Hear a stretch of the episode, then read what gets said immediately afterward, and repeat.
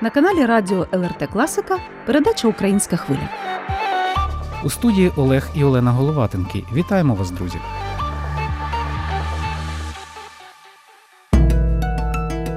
Сьогодні у нашій студії особливий гість.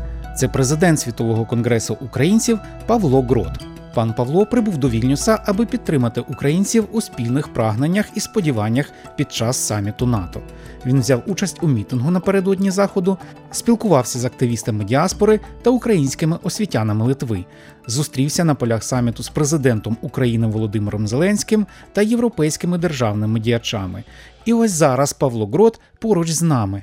Пане Павле, вітаємо вас у нашій студії. Отже, можна говорити про певні підсумки вільнюського саміту. Хоча, звичайно, він буде ще на слуху, і будуть аналітичні резюме, і будуть висновки політиків, аналітиків, експертів. Все таки холодний душ саміту примусив позбутися певну частину українців ілюзій. Можливо, когось навіть трохи розчарував, але при цьому, як кажуть вже зараз експерти, все таки Україна рухається вперед. Хотілося б почути ваші думки з цього приводу. Прошу. Дякую за можливість. Я Вітаю ваших слухачів і дякую, пані Олена, що ви мене запросили. І дякую, що ви проводите цією програмою.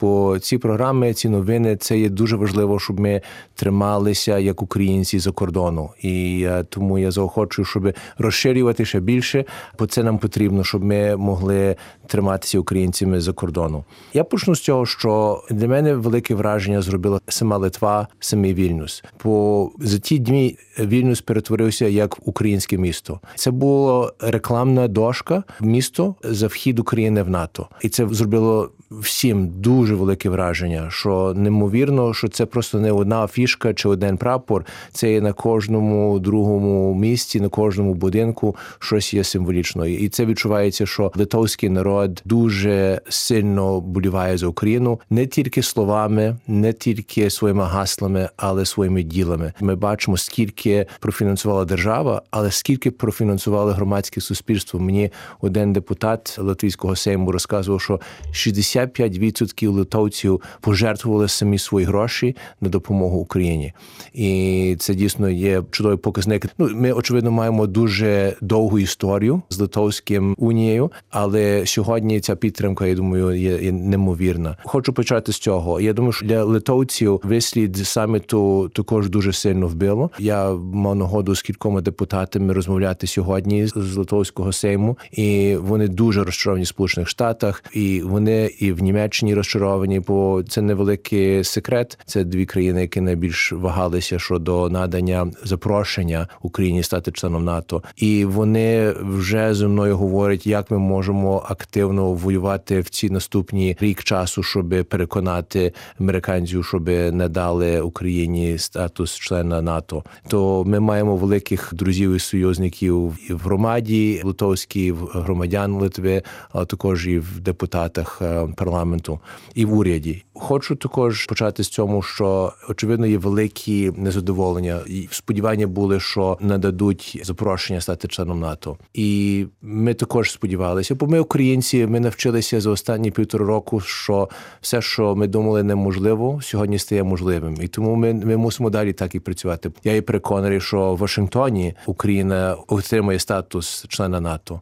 Я маю великі сподівання, що до цього часу Україна відвоює свої всі території і може зупинити російського ворога, і на цьому етапі станемо членами НАТО. Це є наша амбіція. я Думаю, амбіція цілого українського народу. Від Вільнюсу можна є позитивні елементи, є багато позитивних елементів, і треба їх зрозуміти. Я постараюся декотрих уточнити.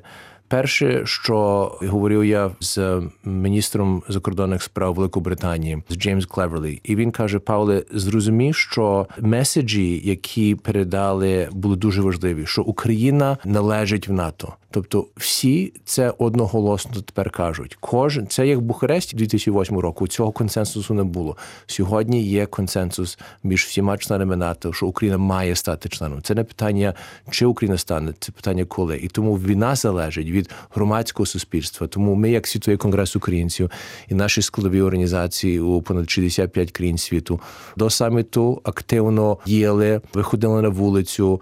Я включаю очевидно також Вільнюс і Литву в цьому. Виходили на вулицю, писали листи до уряду, закликали в медії. Працювали, працювали з аналітичними центрами, щоб аналітики, впливові люди говорили, що це потрібно. Ми будемо далі це робити. Бо я переконаний, що ми дуже багато досягли до цього. Подумайте, що навіть Франція активно агітувала за вхід України в НАТО. Це рік тому не було півроку тому. Я думаю, що не було неможливо. А ми вже бачимо, що наші союзники стають сильнішими і сильнішими. Тому я позитивно налаштований, що загальне таке відчуття між лідерами було, що цей клуб, ця коаліція, цей альянс він вважає, що сьогодні належить, щоб Україна стала членом НАТО. Чи можна обережно сподіватися, що все таки передвиборча кампанія, а наступний саміт, який відбудеться в Америці, він буде на тлі передвиборчої кампанії президентської, також певним чином посприяє зміні позиції президента Джо Байдена? Це є велика загроза, щоб питання України чи членство в НАТО, чи інші питання, які відносяться України, не стало політичною іграшкою в Сполучених Штатах. Ми би хотіли бачити, так як стається в багатьох інших країнах, Великобританія, Канада та інші, що питання України об'єднує. Це мабуть і одиноке питання, що об'єднує всі політичні сили, і між іншим між ними твориться конкуренція. Хто найбільше підтримує Україну? Ми це бачимо в Канаді, в Великобританії, в Австралії. В Сполучених Штатах є один радикальний елемент в республіканській партії, але вони все ж таки є малий елемент. Це все залежить, хто кого виберуть за президента. І як ми знаємо, політика Трампа є небезпечна, але не знати, чи він навіть буде кандидат. То знаєте, ми можемо спекулювати, але це не сьогодні не в наших руках, чи він буде кандидат, чи не буде. Але головне, щоб ми працювали тепер на політичній арені в Сполучених Штатах на кожній території, щоб визначилися політики, чи вони підтримують вхід НАТО чи ні.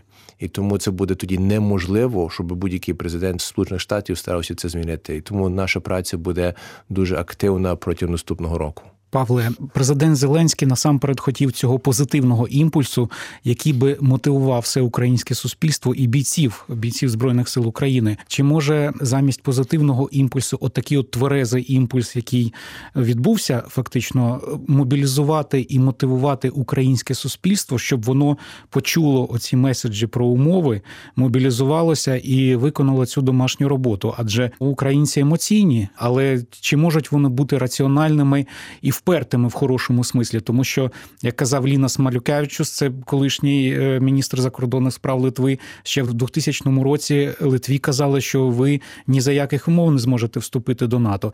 І тоді у Литви не було таких адвокатів, як сьогодні у України є Литва і Польща. Я почну з цього, що найкращий наш адвокат на міжнародному рівні це президент Зеленський, і він показався дуже здібний адвокат і до повномасштабної війни, але спеціально тепер, що він в останніх кілька тижнів об'їхав половину світу, щоб переконувати і активно переконувати лідерів і підтримати Україну в кожному напрямку.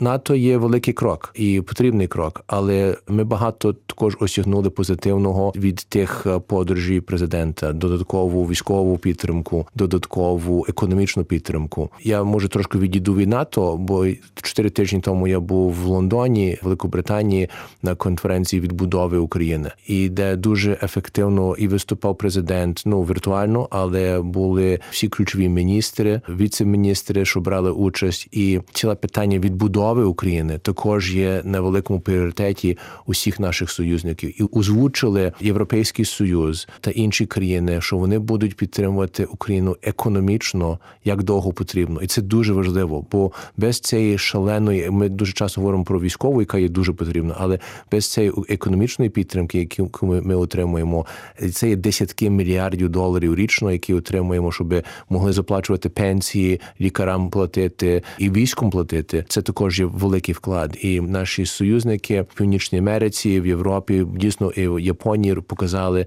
що Україна сама не стоїть, і тому це є головний меседж, який я хотів передати. Як нас слухають захисники України, важливо, щоб вони почули, що можливо не достали запрошення до альянсу сьогодні, але ми можемо наполягати на наших союзників, бо їхня підтримка є дуже солідна. Вона не відволікає і вона є в різних е, масштабах, і я кажу економічно через фінансову підтримку України і також і військову.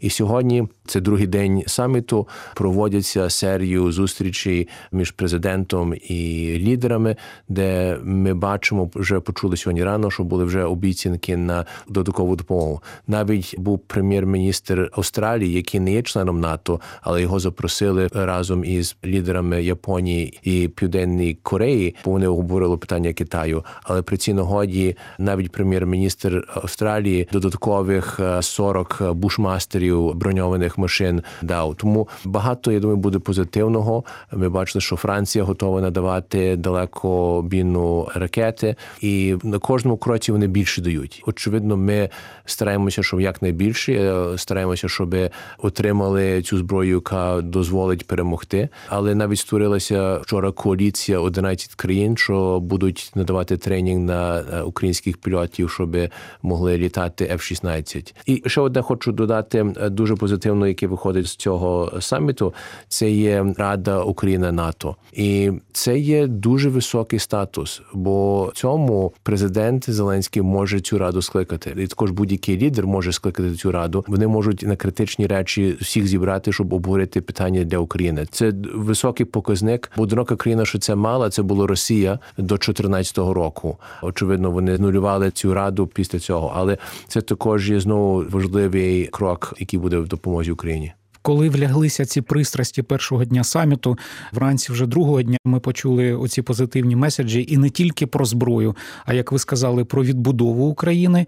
І інформація проходила в тому числі і у нас на порталі, що Олена Зеленська прибула в український центр. Це ініціатива перших леді Литви і України. І якраз про цей людський потенціал були акценти сказані, і про майбутню відбудову України. Президент України Володимир Зеленський раніше називав цифру загальну українців в світі 65 мільйонів. Як би ви оцінили цей потенціал, і як втримати оцей імпульс українців, щоб вони власне не зупинялися допомагати збройним силам, інтегрувалися в ті спільноти, де вони є вимушеними біженцями, але ж все ж таки змогли повернутися в Україну і будувати свою державу? Як е, мотивувати ці процеси? Щодо створення можливості для повернення, це дуже важливий також для світового конгресу українців пріоритет. І ми в цьому напрямку до повномасштабної війни працювали з президентом, бо ми опрацювали про повернення і ще тоді до війни, бо багато виїхали з України після незалежності, і багато народилися за кордоном, так як я. А треба створити політику повернення для усіх нас. І ми обговорювали тоді ще до війни повномасштабної питання подвійного громадянства. Що такі кроки потрібні щодо уможливити і забезпечити цього повернення сьогодні. Питання іще більш складні, бо багато дітей і жінок виїхали, і ми маємо з ними займатися, щоб вони не загубили своє українство, щоб вони не губили мову. Бо коли дитина згубить мову, вона не схоче повернутися в Україну. І тому це є одне питання, яке ми якраз тепер обговорюємо. Я в Україні буду за кілька днів зустрічатися з міністром освіти України, щоб опрацювати програму освіти за кордоном.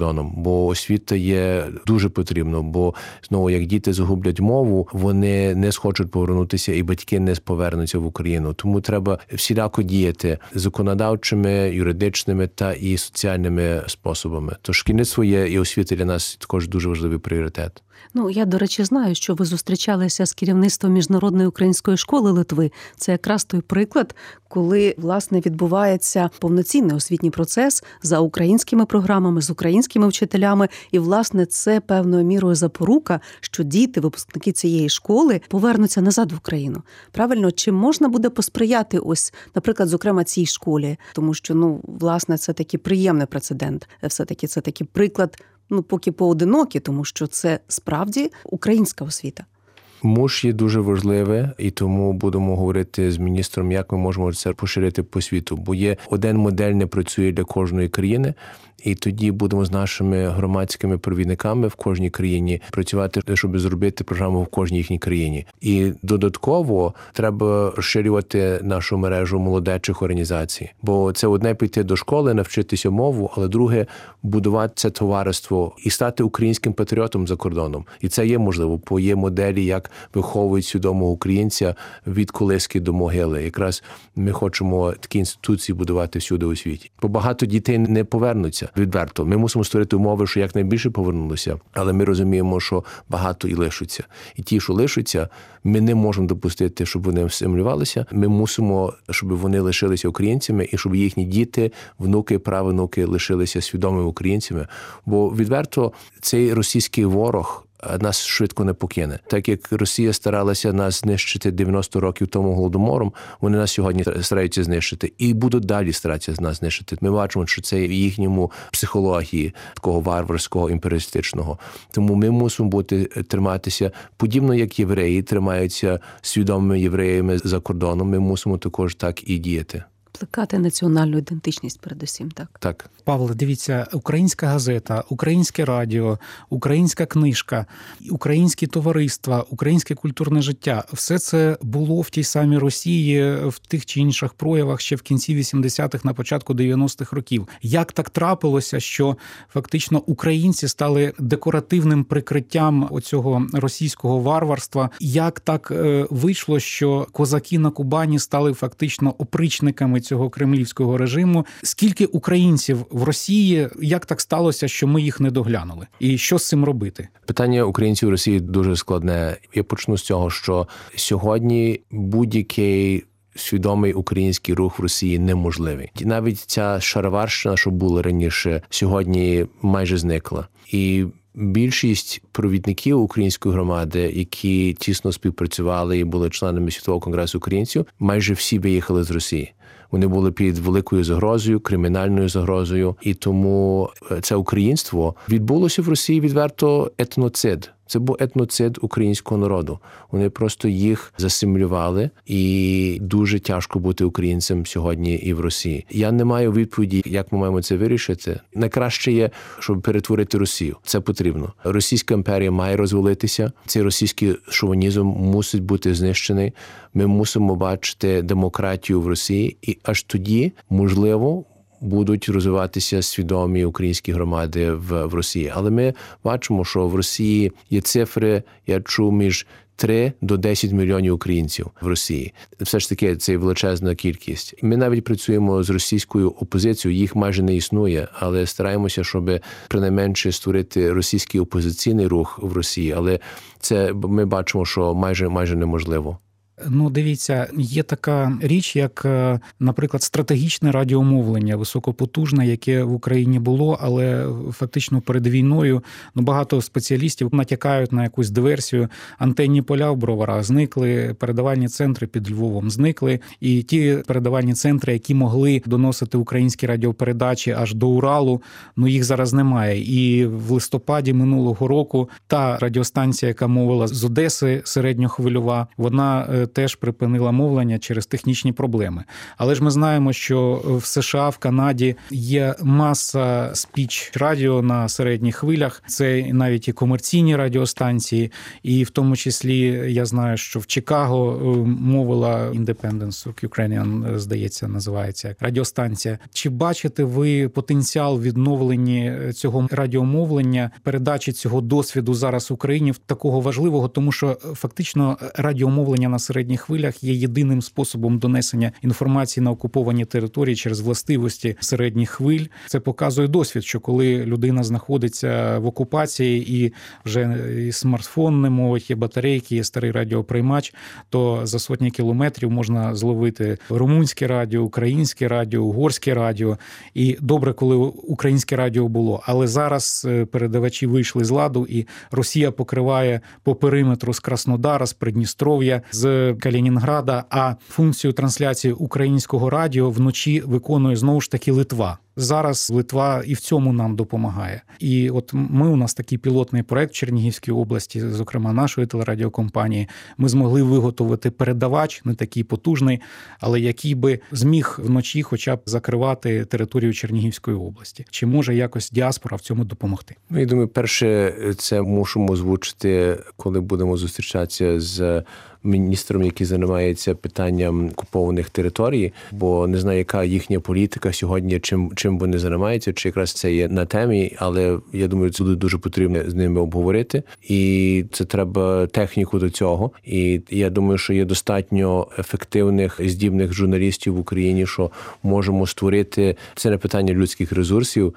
Я думаю, що це питання просто щоб було технічне обладнання і воля, щоб щось такого створити. Але я думаю, що це дуже важливо, щоб ми також впливали на мозки і серця тих, що є і в окупованих територіях, і тих, що є на західній і російському терені. Взагалі, світовий конгрес українців розглядає таку можливість підтримки медійних проєктів в тих громадах, куди виїхали українці від війни, тому що це зараз важливий елемент такої медійного, скажімо так, врядування цих громад, не асиміляції їх, не допущення маніпуляцій в соцмережах ними. Це є потрібно, і ми якраз розглядаємо точно це питання. Я роз'їхав кілька європейських країн, там Франція, Німеччина, Італія, Великобританія. Ми говоримо якраз тепер точно в тому напрямку, як скажімо, долучити досвід, де сьогодні є активні програми, так як ваша є в Берліні, є в Парижі, є в Великобританії. Тобто є такі малі груповання, і треба можливо навіть щоб ми об'єднали наші зусилля і створили якби таку раду української медії, щоб ми могли обмінюватися найкращими прикладами нашої праці. Я це підтримую і вас запрошую, щоб долучитися до якраз такого комітету. Чудова пропозиція. Обов'язково доєднаємося. Приєднаюся, скажу, що насправді Олег є фанатом своєї справи, і тоді, коли говорили це неможливо, Олег Головатенко все одно казав, ми зробимо. І от це питання е, середньохвильового мовлення, зокрема на Чернігівщині, яка межує безпосередньо із Білоруссю, і з Росією, воно стояло гостро і не тільки два роки тому, півтора, і п'ять років тому, тому що якби ви проїхали по прикордонню і навіть послухали, що слухають жителі прикордоння, то зазвичай це радіостанції Росії і радіостанції Білорусі і телевізії телевізійний сигнал. Ну це окрема тема. Теж відповідно, коли проводили навіть опитування і питали, хто ж наш президент, то це не вигадка. Люди сільські говорили наш президент Лукашенко. Тобто, ну от формування інформаційного простору це одна з напевно прогалин і можливо опосередкована причина, власне, тому чому зараз е, Росія так себе веде. У нас зовсім небагато ефірного часу. Шкода, питань дуже багато і можливості побачитися не так часто є. Все таки хотілося б зауважити ще на одному важливому моменті на одній проблемі, з якою зараз вже стикається Україна, і в найближчі роки це буде її реальність. Все таки Україна навіть після перемоги це буде країна поранених людей, країна людей з інвалідністю, каліцтва. Чим зараз може допомогти українська діаспора за кордоном в питанні реабілітації, відновлення наших воїнів, в питанні надання психологічної допомоги? Ну і окреме питання це все таки допомога і підтримка військово-медичним закладам. Прошу, пане Павло. Між іншим, ми почали це вже з 2014 року. Були багато громадські проєкти щодо протезування, наприклад.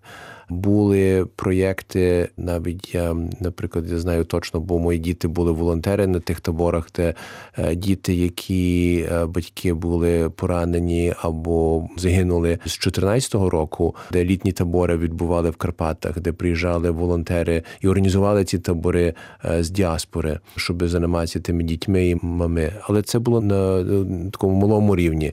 Сьогодні треба це розмножити на великомасштабному рівні.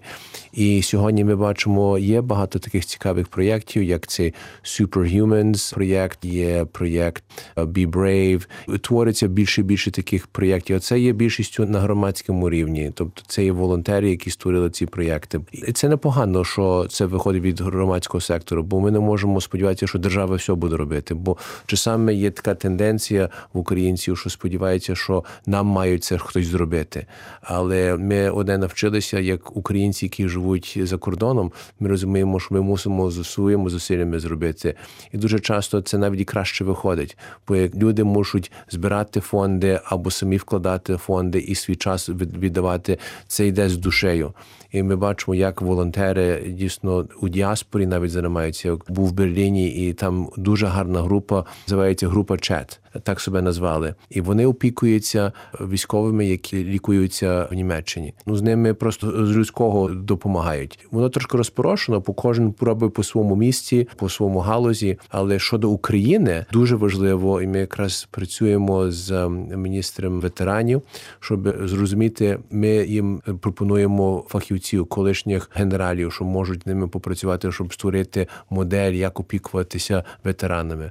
Бо ви праві, що Україна стане держава ветеранів, і ми мусимо ними опікуватися і сьогодні, і в майбутньому. Бо як ми не будемо опікуватися захисникам, то тоді губиться мотивація, щоб воювати. Як вони знають, що їхні сім'ї будуть захищені, і як щось їм станеться, то вони будуть більш хоробро воювати. І ми мусимо забезпечити їхніх сімей, якби були якісь чи фізичне, чи психологічне пошкодження. Повертаємося до Литви. Спасибі за відповідь. Повертаємося до Литви. В Литві живуть, працюють інтегровані тисячі українців ще до початку широкомасштабної війни. Як ви налагодили співпрацю? Взагалі, як можна відмітити українців Литви? Наскільки вони активні? Чи не загубилися вони ось в тому середовищі, де живуть? Наскільки ініціативні? Ну так, якщо вже спробувати проаналізувати. Українські громади Литви вже є активні в світовому конгресі українців в нашій мережі вже понад 25 років.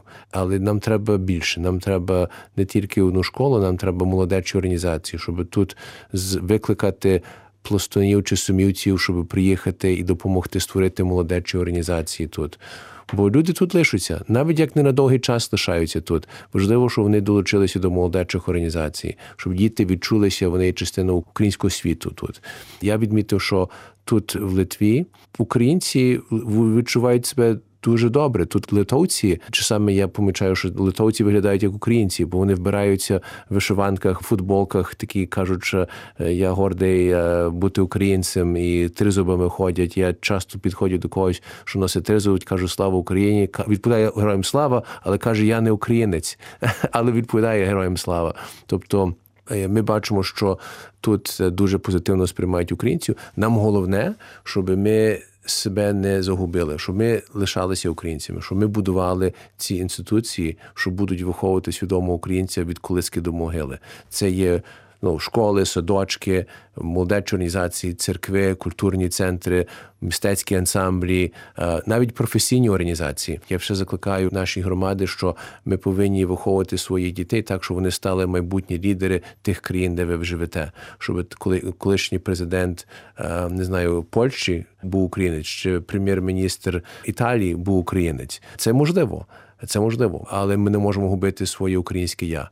Я бачу на прикладі Канади, що всіх на найвищих рівнях політичних в бізнесі, в науці є українці. Українці вже в Канаді живуть понад 130 років, але вони відбудували себе, що вони чуються як частину канадського суспільства, але горді українці. І ми повинні такі інституції тут будувати і в Литві. Нагадаю, слухачам сьогодні в нашій студії був президент Світового конгресу українців пан Павло Крод.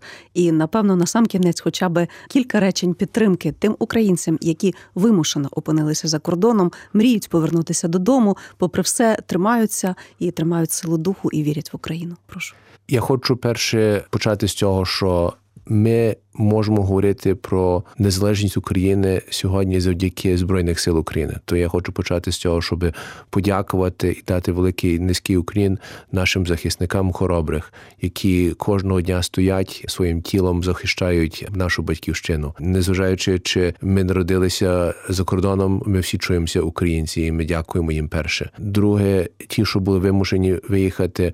Перший меседж є, що тримайтеся українцями, щоб ваші діти, щоб ви чулися українцями. Бо я роз'їжджаюся по світу. Я бачу по наших громадах, що є український світ майже всюди, де би не поїхав. І як його не існує, то творіть його. Творіть цей український світ, бо ми маємо що бути горді.